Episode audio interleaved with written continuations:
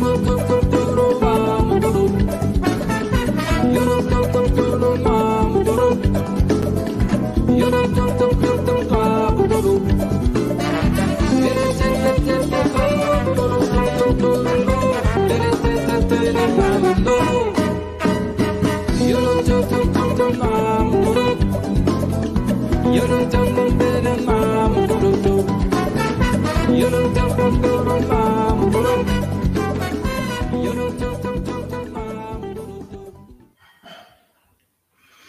Boa tarde a todas, todos e todes, iniciando mais uma edição das nossas lives eh, aqui pela página no Facebook do Paralelo 30 e também pelo nosso canal do YouTube.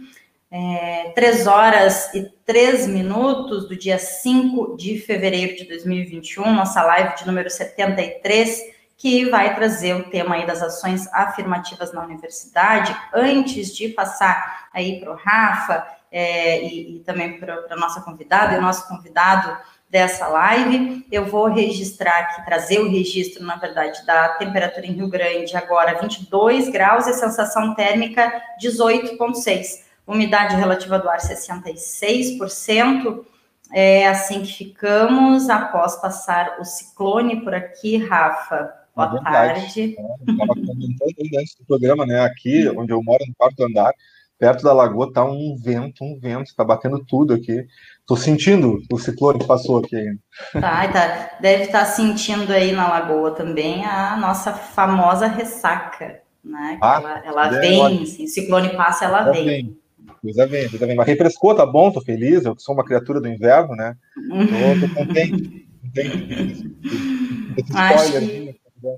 É, acho que tem, temos aqui entre nós, né, uma amante convicta do verão, mas estava demais já, eu, eu confesso. Estava demais, estava demais. Ah, tava muito calor, tinha que refrescar, chover um pouquinho, né? Até eu, eu vim. Tava, a gente estava precisando da chuva também, né? Vi que em Pelotas, que, que, que já estava, né, um nível alarmante ali na, na digo, do nível, né, da, é, das reservas, né, do reservatório de água e, uh, pelo que eu vi ali no Diário Popular. Tinha já estamos ali no nível máximo. Eu tinha conversado com alguns feirantes cara, no último final de semana e eles estavam muito preocupados porque não estavam conseguindo ter um retorno legal, né? Justamente das, da, das coletas deles por causa da seca, né? Muito pouca chuva e estavam com dificuldade assim de trazer, né? Então que bom, tem que é. chover, né? Tem que chover, tem que refrescar um pouquinho. Então vamos lá. lá, assim que é no sul do sul. Tem tempo para todo mundo aqui, não tem problema. Tem, né, Rafa? Olha aqui, ó, 3 horas e 5 minutos, passo para ti é, para tu fazer as honras da casa, pode ser assim? Bora, bora, claro. Então vamos lá. Então, vamos tratar hoje dessa questão das ações afirmativas no âmbito da universidade. Uh, eu já vinha, na verdade, separando a data para a Elisa, Elisa que já está nossa parceira de longa data aqui do Paralelo 30, né? Fazia com a gente sempre os programas do Centro de Referência em Direitos Humanos, que a gente seguiu fazendo durante a pandemia. E eu já vinha conversando com ela para a gente fechar essa data para esse início de mês, né? Para conversar e caiu justamente assim como uma luva que eu acabei vendo uma publicação né, na, na, na, timeline dela mesmo, do, do, Facebook, e dessa criação né, da coordenação então de ações afirmativas, inclusão e diversidade, o CAID, né, dentro da universidade. Foi muito legal para a gente trazer essa pauta para cá, uma pauta que é uh, bastante debatida dentro do sindicato, que é uma preocupação recorrente, né, aqui do Paralelo 30, e tem tudo a ver com o nosso editorial. Então, fico feliz aí de ter a presença da Elisa, né, que é a nova coordenadora, né, empossada, e do Renato Duro Dias, que é vice-reitor da nossa universidade, vem também para compor então esse debate bem legal com a gente. Obrigado por você ter vindo. Rafa, Rafa, antes de, de, da Elisa e do Renato darem é, né, boa tarde, e também dizer que a Elisa é nossa parceira de longa data, e a gente sempre lembra, né? Uh, temos pessoas que são parcerias de antes de mim e do Rafa, por exemplo, é né? E a Elisa é um dos casos. E é o Renato também teve durante um bom período junto com a gente é, nesse trabalho, né, voltado à pauta dos direitos humanos. Então, é verdade, e, é verdade.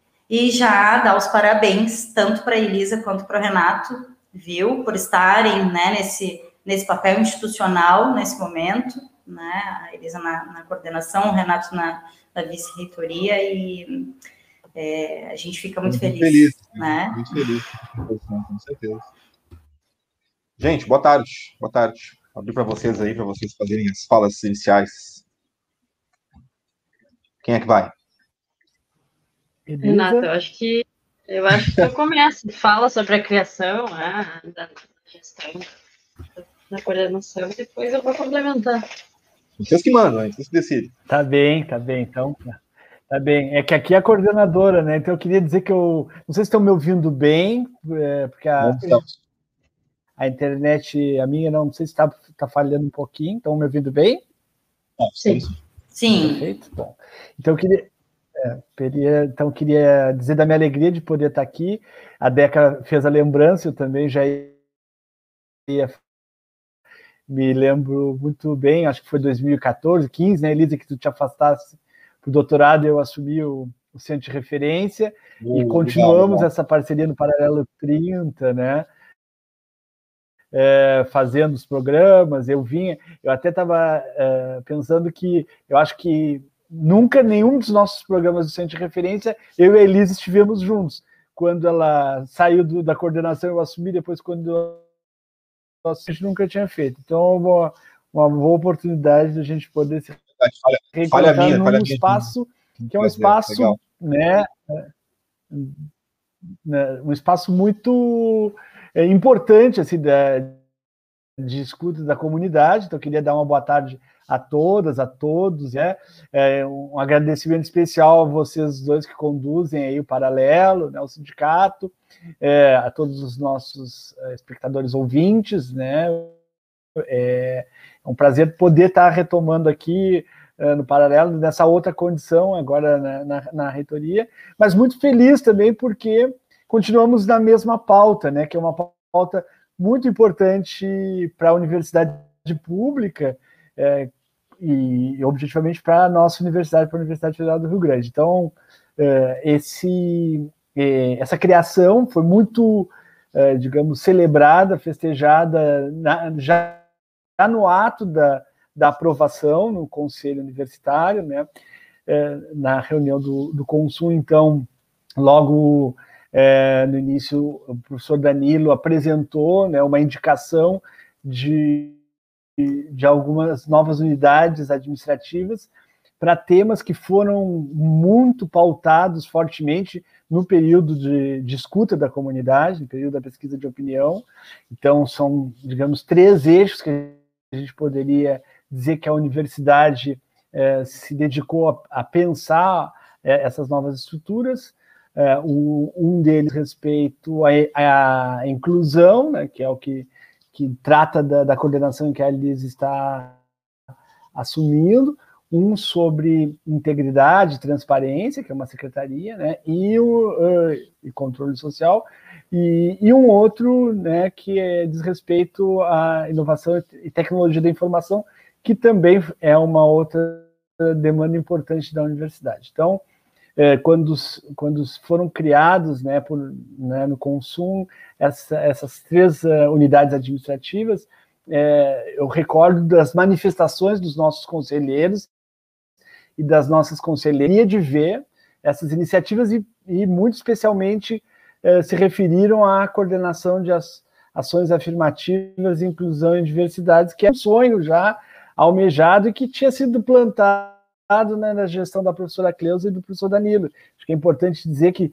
todo o processo de construção dos direitos humanos e das ações afirmativas são processos históricos, né? São processos de sedimentação dentro da universidade e, e eles fazem parte de um junto já de ações desde lá eh, de 2008, 2009, quando eh, foi criada foi criado um programa, né, eh, de ações especialmente de inclusão, que é o PROAI, que é o, digamos, o, o embrião o, originário do, do, nosso programa de ações afirmativas, o PROAF, né, que hoje já existe, é, que é desde 2012 por conta da lei de cotas. Então, a cidade já tem uma tradição é, é, em termos de ações afirmativas, é, começando com ofertas, sobretudo nos processos seletivos específicos, né? A FURG foi uma das primeiras a, a, a, iniciar dentro do estado do Rio Grande do Sul, e a gente pode dizer é, Brasil, né? De processos seletivos específicos, né? De indígenas e de quilombolas. E objetivamente também com os de inclusão né, no, no, campo da educação especial. Então, eu acho que é, é, essa trajetória toda da universidade ela foi pautada sempre por um, por um crescimento, primeiro dentro do sistema de ingresso da universidade, no caso, sistema acadêmico, né, de, de ingresso de discentes, de estudantes da universidade, seja por processos seletivos específicos ou pelo próprio SISU, através das cotas, né? É, depois também na adesão dos, aos sistemas da, da, universidade, sistemas de gestão, né? É, e, claro, é, nas formas de, de processo de concursos públicos para servidores, tanto docentes quanto para técnicos administrativos em educação, assim como também uh, um programa de, de ações afirmativas para a pós-graduação. Então já vi, já vi um conjunto que tinham, uh, estavam se amadurecendo. Mais recentemente, né, uh, em 2017, uh, ainda na gestão da professora Cleusa do professor Danilo, então nós conseguimos também criar uma um importante, dar um importante passo que foi criar a comissão de heteroidentificação da nossa universidade, né, que é uma importante comissão que atua em vários níveis da universidade, uh, também no enfrentamento né, às, às fraudes que, que uh, acontecem, infelizmente, não só nos processos uh, discentes, mas especialmente nos processos discentes. Então, nós, com essa comissão, que foi aos poucos foi se aprimorando, que teve no ano de 2019 um processo importante de formação continuada. E então, uh, nesse estágio, hoje a gente pode ver que muitas uh, ações são feitas em várias pró-reitorias e vão continuar sendo feitas, né? Uh, o PROAF vai continuar, né? Nós temos um, uma coordenação de ações afirmativas que trabalha diretamente com os estudantes na praia e ela vai continuar. Mas nós sentimos, então, e a comunidade sentiu essa necessidade de termos um lugar, né, um espaço que articulasse transversalmente essas demandas né, de é, inclusão, que a gente chamou de ações afirmativas, dizem respeito às políticas, até para poder ampliar né, as políticas de ações afirmativas. Nós temos algum, algumas já ideias de, importantes para começar nos processos seletivos específicos, mas também no campo da inclusão, que cada vez mais a, a universidade pública sente também necessidade de aperfeiçoar, dar formação para os docentes, né, para que a gente também possa receber estudante que não chegava até 10 anos, ele não chegava na, na, é, na universidade, né, o estudante que demanda é, essa, é, essa educação especial, né, essas necessidades especiais, hoje ele chega na nossa universidade. E uma temática que eu acho que é muito cara para a Elisa também, né, que, que diz respeito também aos enfrentamentos das violências, né? Porque a gente sabe que, infelizmente, né, a universidade, assim como a escola, ela não consegue, ela ela está afastada do, do, contexto da sociedade. E, e a gente precisa também desenhar dentro da universidade uns espaços de, de produção de equidade de gênero, né, de, de pensar políticas também de enfrentamento ao assédio então, muito trabalho, né, que essa coordenação recém-criada, né, a gente vê pela frente. A gente, então, fica muito feliz de ter aprovado, logo no início da gestão, que era uma intenção do professor Danilo, para que a gente já pudesse disparar, né, quando começássemos o, o trabalho da gestão, a, a, a, fazer um diagnóstico. Acho que a Elisa depois então, pode detalhar um pouco as ideias que nós estamos pensando para a coordenação. Então, então, bem feliz, Deca e Rafa, de poder estar vindo aqui no programa falando de um sonho que é da, da universidade. Nós sabemos que existe uma série de limitações orçamentárias, é, de recursos, mas é um compromisso nosso, né, que foi assumido na, e que a gente quer, né, é, realmente reforçar junto à comunidade universitária essas ações dentro da FURG, que é fundamental, né, para a nossa qualidade de educação pública. Eu, eu vou, a Elisa vai, né, nem fez a primeira fala ainda, mas só para uh, ah, diz que o Renato está falando e, e, é importante, penso, né, dizer que sim, sabemos é, que tem um limite orçamentário, que tem uh, que, que, a FURG não está descolada de todo o contexto né, das demais universidades federais, dos, dos demais espaços né, de educação, mas uh, penso que fica muito nítido a gente enxergar e entender o que se trata de prioridade, né?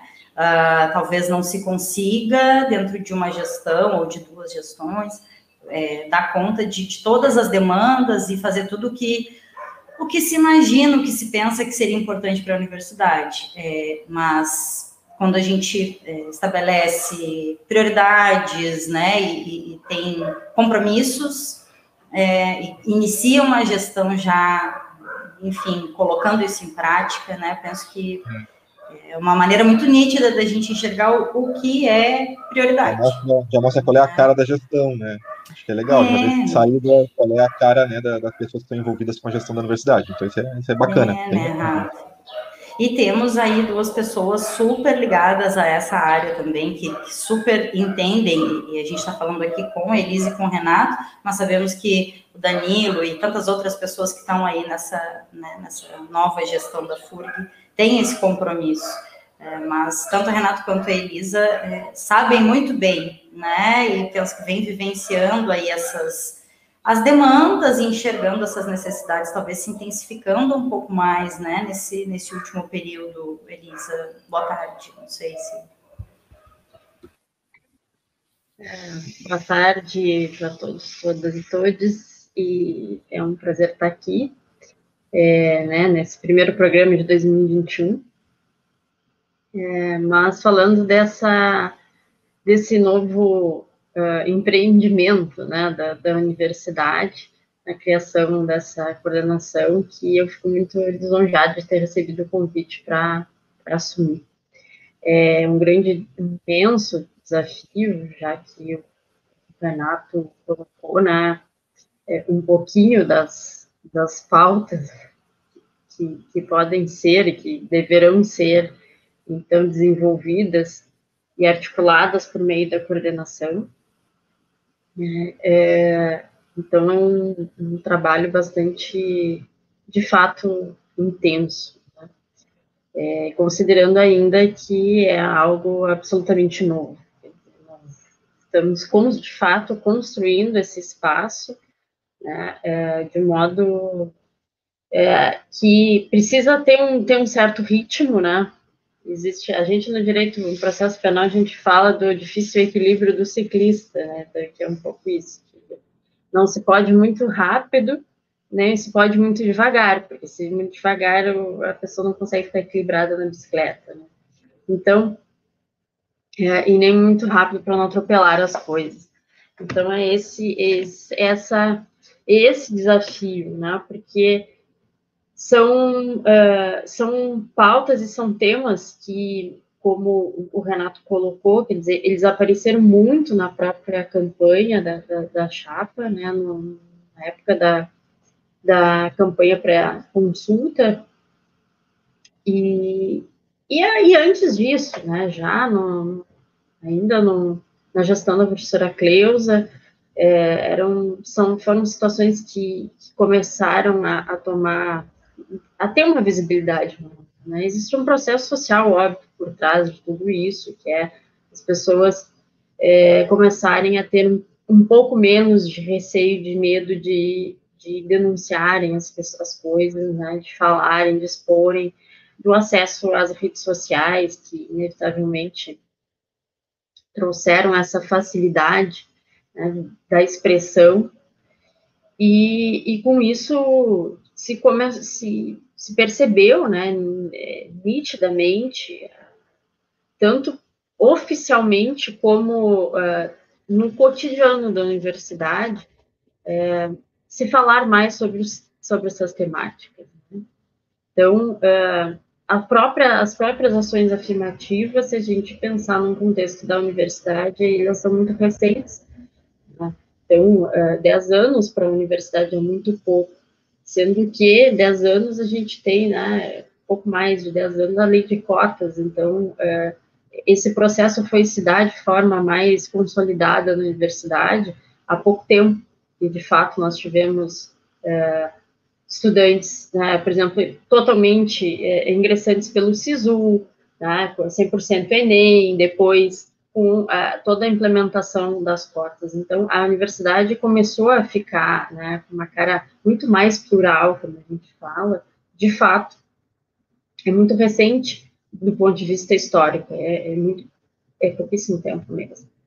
Então, é, e isso, obviamente, também trouxe, trouxe desacomo, desacomodou também quem, quem sempre esteve por lá, né? Quer dizer, os grupos que sempre, que tradicionalmente acessavam a universidade, se enxergavam como únicos, né? Passaram a não se ver mais como únicos.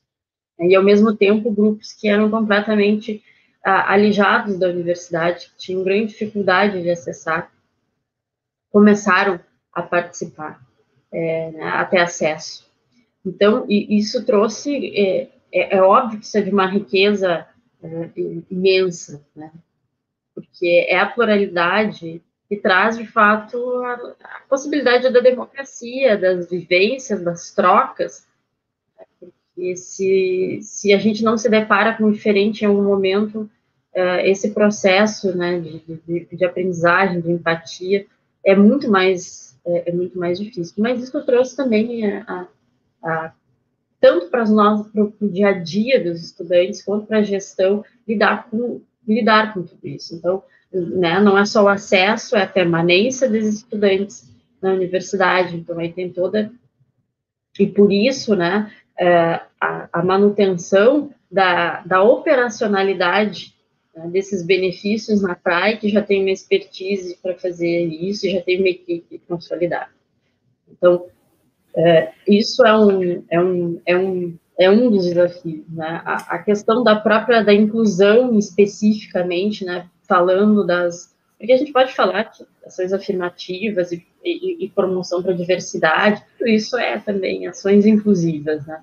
Mas quando a gente, normalmente, a gente é, fala do tema da inclusão para a questão das pessoas com deficiência. Então, é, que também né, foram é, ingressar nesse contexto das, é, é, das cotas e terem muito mais acesso à universidade e também acompanhamento para permanência.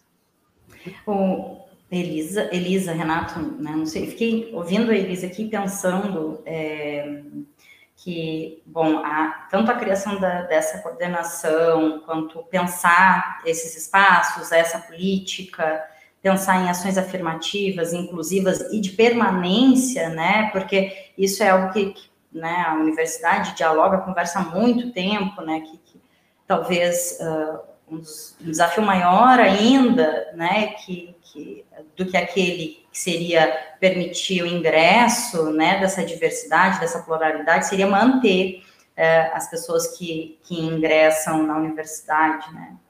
E, e, junto com isso me veio algo que a gente comentou, acho que na outra semana, quando vieram a, a ex-reitora, como disse o Danilo, sempre reitora, Cleusa, e o atual reitor Danilo vieram, uh, que a gente tocou na pauta e falamos sobre a questão do assédio, né, assédio moral, e certamente essa questão está diretamente ligada, né, nessa, nessa coordenação e nessa pauta que a gente está conversando hoje, né?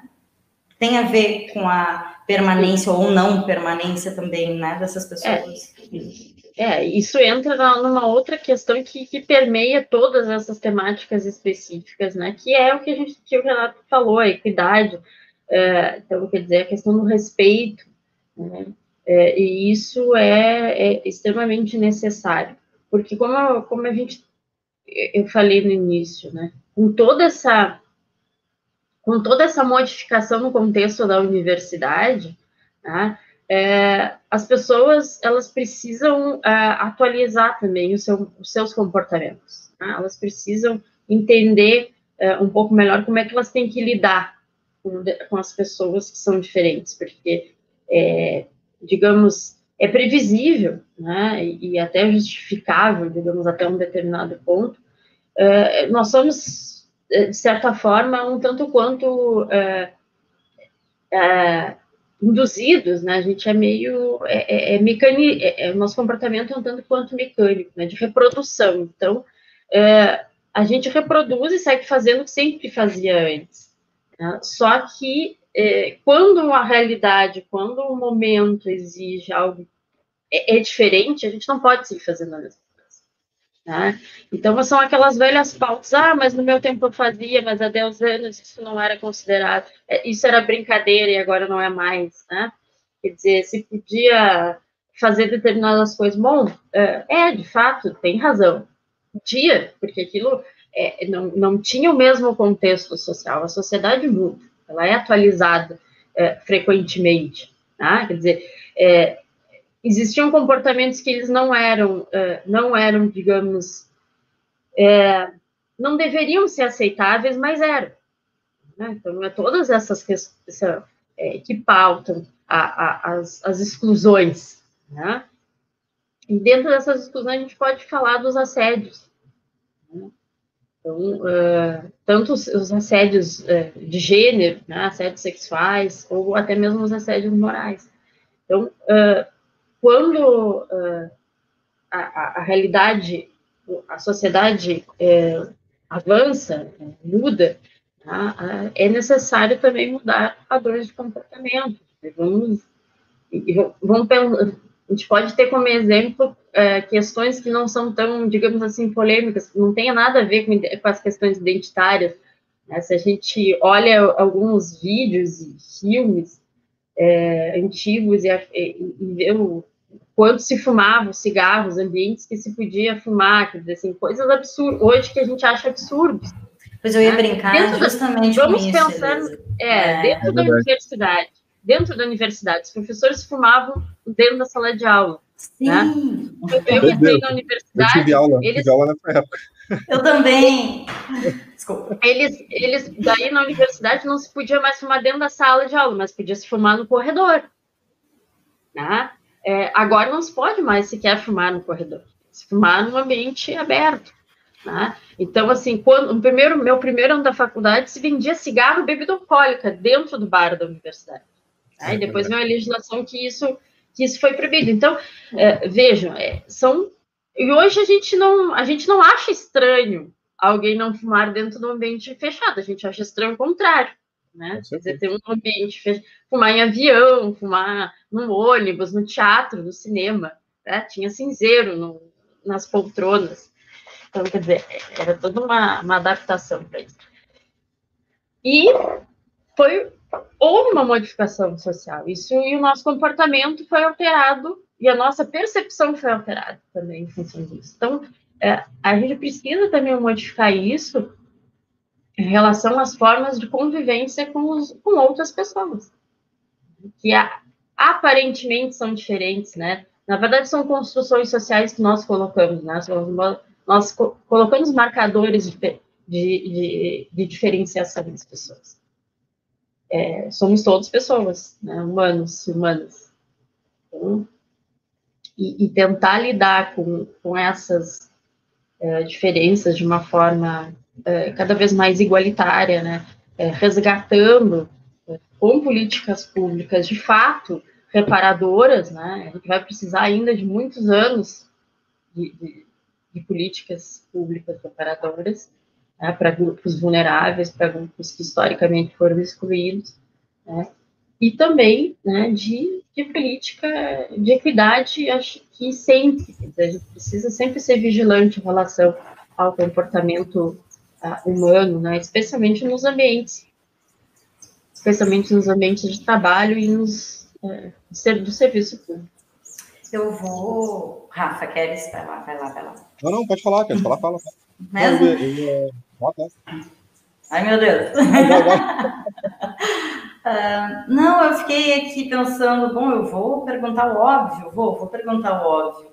É, essa a, a, coordenação, né, essa coordenação ou uh, essa política né, da, da, gestão que inicia agora na FURG, uh, tem relação, foi pensada também, né, uh, enxergando talvez o aumento é, da animosidade, da intolerância, do talvez da reprodução do ódio, né, ao que é diferente, uh, e de novo, que né, a FURG não sendo é, um espaço descolado de toda a realidade, a gente sabe que não é, ao contrário, é um espaço que potencializa, né, uh, é, grupos que interagem entre si dentro daquele espaço ali, né, dentro do espaço universitário.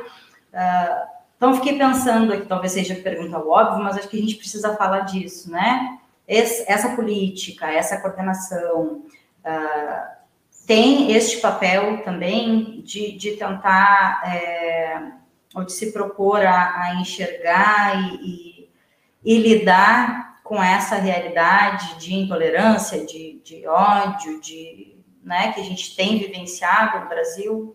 Tem relação com isso, Renato? Renato Elisa, enfim. É, o que, que, eu acho, assim, agora eu queria dar um, mandar um beijão carinhoso para Maria de Lourdes, que está nos assistindo aí. E é, eu ia começar minha fala um pouco no que a Maria de Lourdes colocou, né, que a APTA-FURG né, tem uma participação, ah, e assim como a APTA, a ProFurg, o DCE, né, todos os movimentos sociais, eles têm um, um, uma importante contribuição para os avanços das pautas uh, da universidade pública. Né? São eles que, é, digamos, nos municiam, que fazem os pleitos, fazem as demandas e ajudam, né, sobretudo, a universidade a avançar. Acho que, que a Elisa colocou né, de uma forma muito importante é que é, talvez não pela por, por, uma sensação de ampliação de ódio, de intolerância, dentro da, da própria universidade ou no contexto que a gente percebe nas redes sociais, mas porque justamente é, a universidade estava clamando por uma por uma coordenadoria que pudesse né, atender é, e pensar, sobretudo, quais são essas políticas fundamentais, porque esse é o papel é, importante da Elisa para conduzir esse processo na coordenação, né? A coordenação em si, ela, ela não, não ela sozinha ela não faz absolutamente nada, ou pouco faz, senão é, no, no, sentido de é, convocar, né, é, convidar a comunidade a criar é, as, suas, as políticas de enfrentamento à violência, de ações afirmativas, porque como eu mencionei no início da minha fala, nós temos um programa de ações afirmativas que é muito, que é consolidado né, é, é, junto à graduação. Hoje nós temos também um programa junto à pós-graduação, mas nós não temos ainda uma política institucional.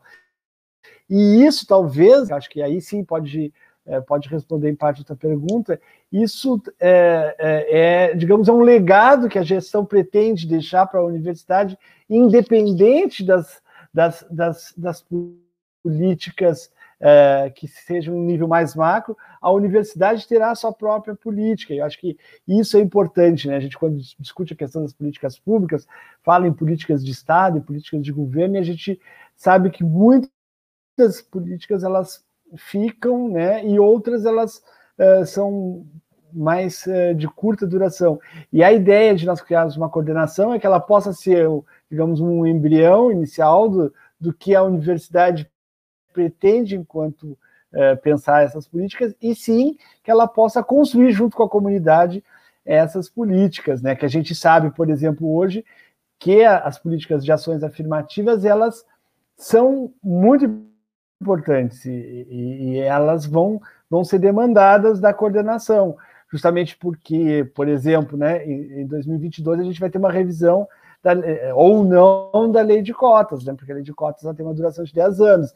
Então, a universidade tem esse compromisso de construir, cristalizar essas políticas para que a gente possa né, ter institucionalizado isso e a, a, atuação é, é, transversal. A, a, da mesma forma, com relação às outras, as demais demandas né, de inclusão e diversidade, que também são muito importantes para a universidade.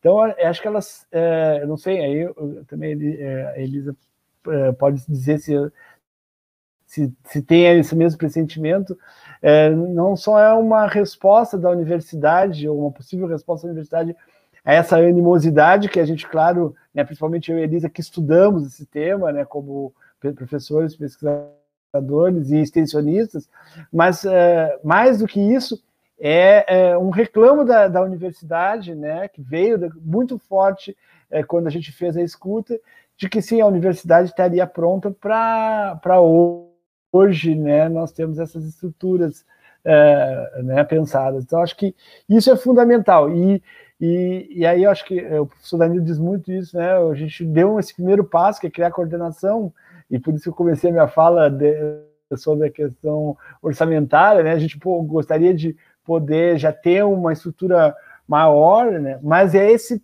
né? Esse, essa primeira, essa primeira intencionalidade da gestão é realmente mostrar a importância das ações afirmativas, da inclusão e das diversidades dentro da gestão da universidade, né? E isso quando a gente fala da gestão não é só questão estudantil, né? Mas é questão também com o nosso servidor, seja ele docente, seja ele nosso técnico administrativo. Então Acho que é isso, né? Não sei se a Elisa quer complementar, mas eu penso que, que é a, a universidade está muito madura para isso. Né? Quando nós pensamos essa estrutura, a gente a, analisou algumas outras, né, alguns outros modelos de coordenação que já existem é, em algumas universidades e, e, achamos que esse modelo hoje né, é, seria importante. Sobretudo, porque eu acho que era isso que também a comunidade é, é, tensionava é, é, o compromisso da, da, da, gestão com as ações afirmativas, com a inclusão e a diversidade, ele está, de uma certa forma, alicerçado né, é, programas e na política, mas também em galgar, né, que acho que isso é importante também, que o trabalho da Elisa vai estar galgado, vinculado né, ao gabinete do reitor. E isso também tem, né, é, termos de estrutura da, universidade, tem uma representatividade. Né? A, a, coordenação vinculada ao gabinete do reitor, ele também consegue, ela consegue ter uma visão panorâmica de atuação junto às demais pró-reitorias e junto à administração da universidade. Acho que é isso, né? Não sei, Elisa. Renata, Renata Elisa, tem. Rafa, não sei se tu viu que tem per... é, pergunta ali, né? Uhum. O Conrado traz ali uma, uma preocupação né, com relação à política de cotas que o Renato traz ali, essa questão da, da validade da, da, da legislação, né, perguntando se a política de cotas ela tem um prazo de validade. E aí eu já aproveito para complementar né, a pergunta dele e, e, e assim, acho que seria legal a gente conseguir explicar para quem está nos escutando, né, nos assistindo, como é que funciona esse plano da universidade, o vínculo dele com a política de cotas, e se há uh, uh, até que ponto, né, a forma como a FURG faz a inclusão para os grupos uh, minoritários dentro da universidade ou as outras políticas afirmativas estão diretamente vinculadas, né, à questão da lei de cotas, ou se há outros programas que podem ser desvinculados, se a FURG tem gestão sobre isso, e se há planos né, para que nessa coordenação à frente a gente faça ampliação para outros grupos minoritários, como comunidade LGBTQI, ou outros grupos né, que pudessem fazer, porque a gente já tem uma, uma política consolidada com relação aos quilombolas né, e aos indígenas, por exemplo, que a FURG vem desenvolvendo há, há muito tempo. Então, daqui a pouco, se há essa possibilidade de, já que haverá né, uma, uma, verificação né, no, chegando o prazo de validade da política de cotas, de fazer inclusão e ampliação para outros grupos minoritários, né? E a partir da onde que vai, vai partir isso, se partir da própria universidade, tem que ser discutido no macro né, para ser aplicado no campo geral? Bom, eu vou aproveitar para. Eu já tinha visto enquanto o Renato falava a pergunta, e sim, é, sim e não, né? Ela tem uma validade, digamos assim. Né? Foi prevista na lei de cotas que em 10 anos ia se rever essa política, ou seja, como é um tema extremamente polêmico, é, se, digamos, se chegou a um certo meio termo, porque havia vários grupos de que diziam que isso que não ia dar resultado, digamos assim, né? que, que as cotas não iam ser suficientes e que, que, isso não ia fazer diferença. Então, a gente tem inúmeros estudos hoje mostrando que isso faz, faz diferença, né? Mas, então, se, em função desse, desse, desse acordo, digamos assim, para se chegar no meio foi colocado na, na legislação que ela deveria ser revista em 10 anos para analisar os resultados dessa legislação. Considerando que o momento histórico que a gente está vivendo, sociopolítico, não é, é não é, é favorável, muito favorável a, essas questões minoritárias. Essa é uma das grandes preocupações da gestão e também, e, digamos, talvez a pauta mais prioritária da coordenação.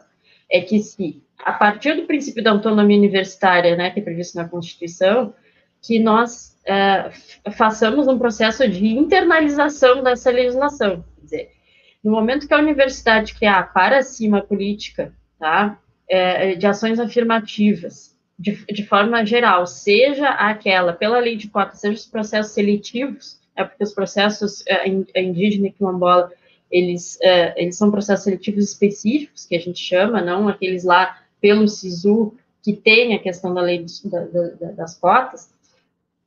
Então, uh, que independente do que aconteça né, na legislação federal, a universidade possa manter esses processos e, e tem essa política interna?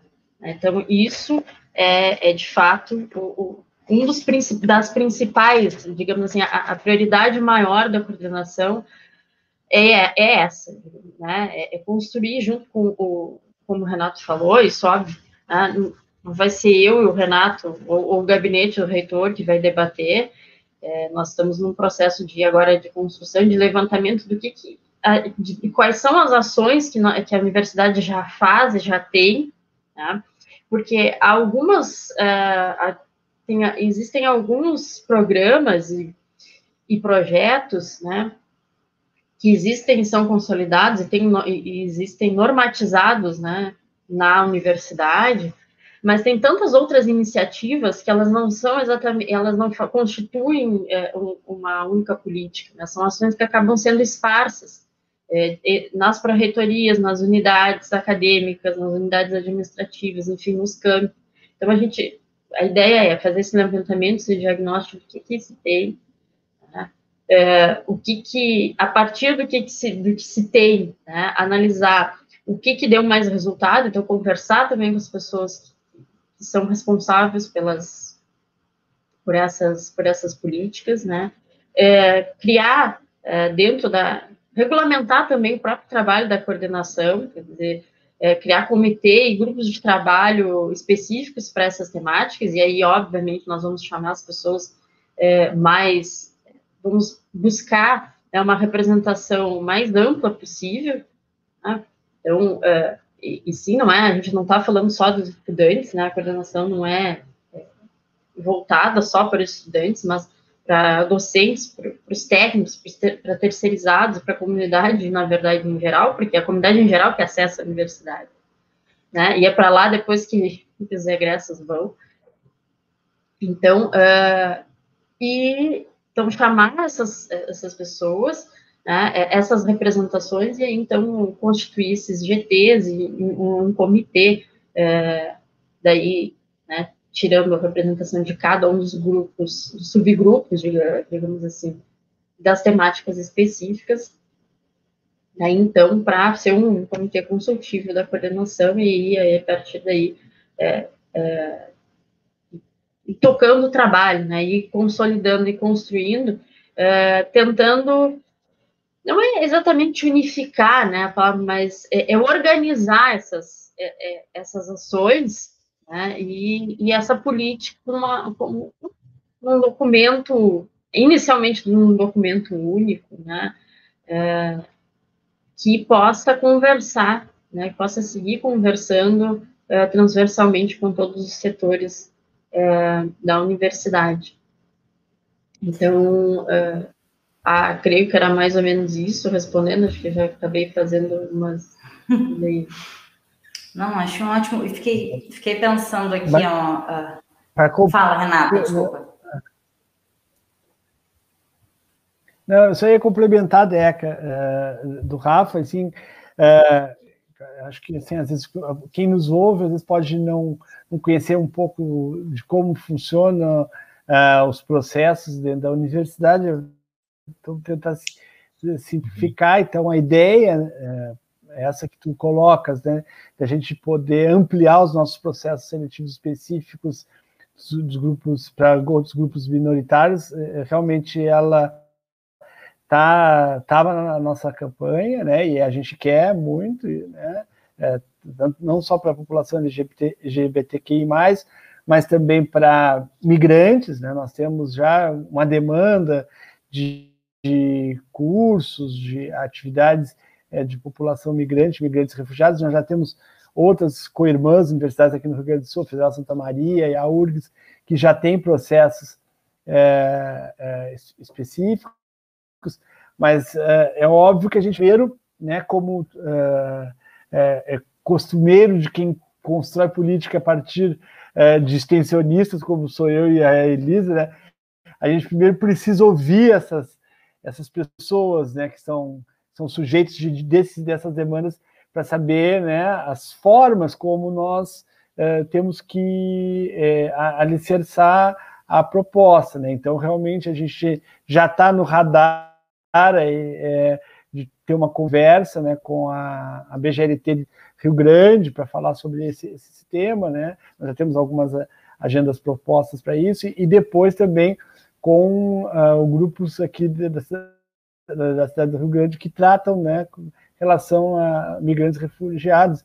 Eu Elisa, a gente sabe que o Centro de Referência trabalhou um período, né, contribuindo com a Caritas, nós temos né, algumas ações na cidade, e é, e é importante que a gente, mesmo que não tenha um grupo organizado, que a gente escute, né, já escute-os, né, que acho que é fundamental, para que aí uh, a comissão de processos seletivos específicos possa pensar, né, a nossa Copércio possa pensar nessas modalidades e mandar uma proposta para o conselho, né, porque todas as, as, propostas são aprovadas, né, essas de processos específicos no nosso COEPE. Então, em geral, isso passa por um debate com a comunidade, mas sim, Rafa, te respondendo, é a nossa intenção, professor Danilo, que a gente, o quanto antes a gente possa avançar nesse diagnóstico, que a Elisa já está começando a fazer de ações, a gente possa começar a fazer um planejamento né, do que, que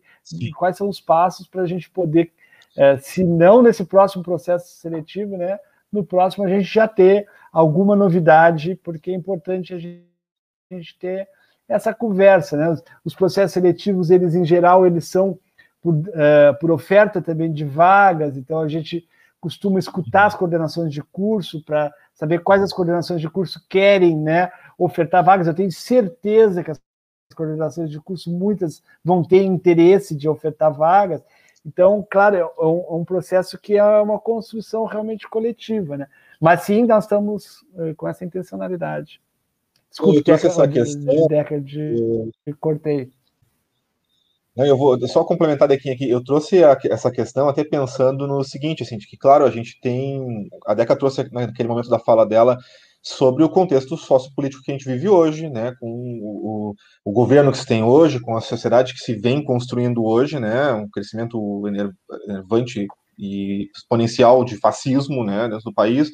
Então, claro, há uma preocupação com aquilo que se vai construir, e a gente sabe como as coisas são difíceis quando a gente vai discutir legislação, né, para o país, dentro de uma Câmara de Deputados, dentro de um Senado, e os conluios que se tem, a dificuldade que se tem para construir políticas uh, progressistas, né, no campo da esquerda, nesses uh, cenários. Mas é um alento ouvir o que tu falas e pensar nisso, de que a gente consegue e vai, né, construir políticas que são independentes do cenário uh, da política de Brasília ou do Congresso e que podem, podem e devem ser construídas dentro do campo da universidade pela própria universidade, que a gente vai conseguir ter uh, certas escapatórias daqui a pouco para esse cenário tão dificultoso que a gente vê sendo construído né, lá em cima e que a gente pode daqui a pouco conseguir criar certas saídas ou né, uh, ter um, uma resposta legal, um respaldo legal para essas políticas afirmativas aqui dentro da nossa própria universidade. E, e penso que, que a gente tá, tem, tem que trabalhar junto para isso, né? Para que isso realmente seja a nossa realidade. Claro, com certeza. Né? Não, e dá esperança. Dá, dá, mas é isso, né? E como é um processo coletivo, e tô, tô vendo isso muito, é, muito presente, assim, né, na fala do vice-reitor, na fala da coordenadora, e, e não esperava que fosse de outra maneira também, e a gente sabe que o processo coletivo ele é absurdamente legítimo e que é absurdamente complexo também. então, por isso que digo assim que temos que trabalhar para que seja assim, a nossa realidade é essa, né? Coisa boa. É, a gente tem oito minutos para as quatro, tá? E, e, a gente sempre é, deixa aberto para reforçar ou para trazer algo que não tenha sido abordado, mas é, vou fazer isso e vou trazer junto uma, uma pergunta, tá? É, se ingressei na universidade recentemente, ou já faz parte né, da, da comunidade acadêmica, uh, e me identifico né, dentro da, da, dessas questões, né, enfim, eu entrei por política de cota, uh, ou enfim, dentro das ações que seriam inclusivas, uh, procuro quem hoje, né? Uh, procuro a nova coordenação para conversar. É, temos outros espaços, como o Renato bem disse, né, que já existem na universidade, que também são espaços de escuta, de acolhimento, né? Não está se criando algo que nunca existiu, né? Está tá se é, fortalecendo, ampliando né, uma política que já vem sendo construída pela universidade.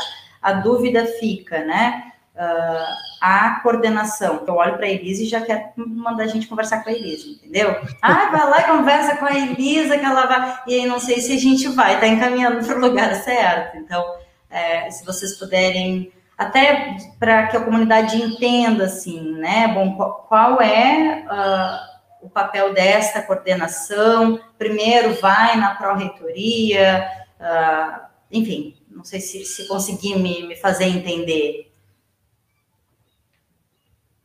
Não, acho que entendi. Bom, assim, é, até mesmo pra, pela minha personalidade, né, se alguém vier falar é, com a coordenação, a gente vai, eu vou escutar, a gente vai acolher essa, essa pessoa. Né? Mas não é esse exatamente o papel né, da coordenação no momento. Então, é, é, e depende muito também para por quê, né? O que, que, qual é o objetivo dessa pessoa? Então, se quiser se, se, engajar, a gente tem, tem os núcleos, né? Tem o NEAI, tem o NEAB, é, tem é, os coletivos, né? É, se precisa de auxílio, né, de um atendimento à praia. Então, é, se for um caso de uma denúncia, ouvidoria, né, então, é, existem, existem outros, é, existem muitos mecanismos, né?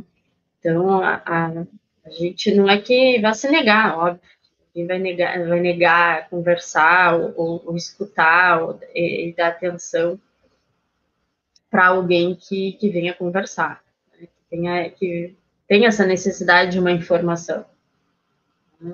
Então, isso, isso de fato não vai acontecer. Mas a, a, ideia né, da, da, do objetivo da coordenação é justamente fazer essas articulações, né, visando a construção e a consolidação, né, e a, na verdade, a construção é no sentido de construir mesmo fluxos, né? A gente precisa construir é, é procedimentos e, norma, e normativas para fazer as coisas é, terem, terem a, a, sua legalidade, a sua legitimidade. Né? Mas porque as coisas já, já são construídas né, coletivamente. E aí se quer consolidar e ampliar essas, essas Entendi. Um, tem um, Rafa, não sei se tu quer colocar, não, perguntar não, mais alguma coisa. Não. não, eu acho que ficou, ficou bem explicado. O professor Renato já tinha trazido essa questão também, de que a PRAE vai seguir o serviço deles também né, na comunicação direta com os estudantes e, e o, o, trabalho segue sendo desenvolvido. Acho, acho que ficou bem legal, bem explicadinho, sim. E eu quero deixar aberto, na verdade, são uh, 13h56, né? Pra, não sei se vocês querem trazer alguma questão que a gente não abordou, algo que vocês gostariam de trazer, que a gente não tenha né, colocado em pauta aqui para discutir, seria legal, quem sabe? Eu, eu fiquei pensando na, na, quando a Deca falou sobre a questão né, do contexto e do porquê que a, a coordenação foi criada. E, e é algo porque é algo que eu fiquei sobre o qual eu pensei antes, né? Quando o, o professor Renato, o professor Danilo vieram conversar comigo sobre a criação, sobre a possibilidade de eu assumir, é, eu fiquei pensando, poxa, por que agora, né? Logo agora, Então, assim, é, é, é, algo que a gente pensa, né? Pô, a gente se teve tão, cenários tão mais favoráveis, né? E não, e não se fez, né? E, e não, é, não é uma questão de, de, de, estar criticando, né? É simplesmente porque não se deu. Isso não, não, não era, talvez justamente por isso, porque quando o cenário é muito favorável, né? é, a gente não percebe a necessidade de, de, de, de reafirmar e de consolidar determinadas questões. Né?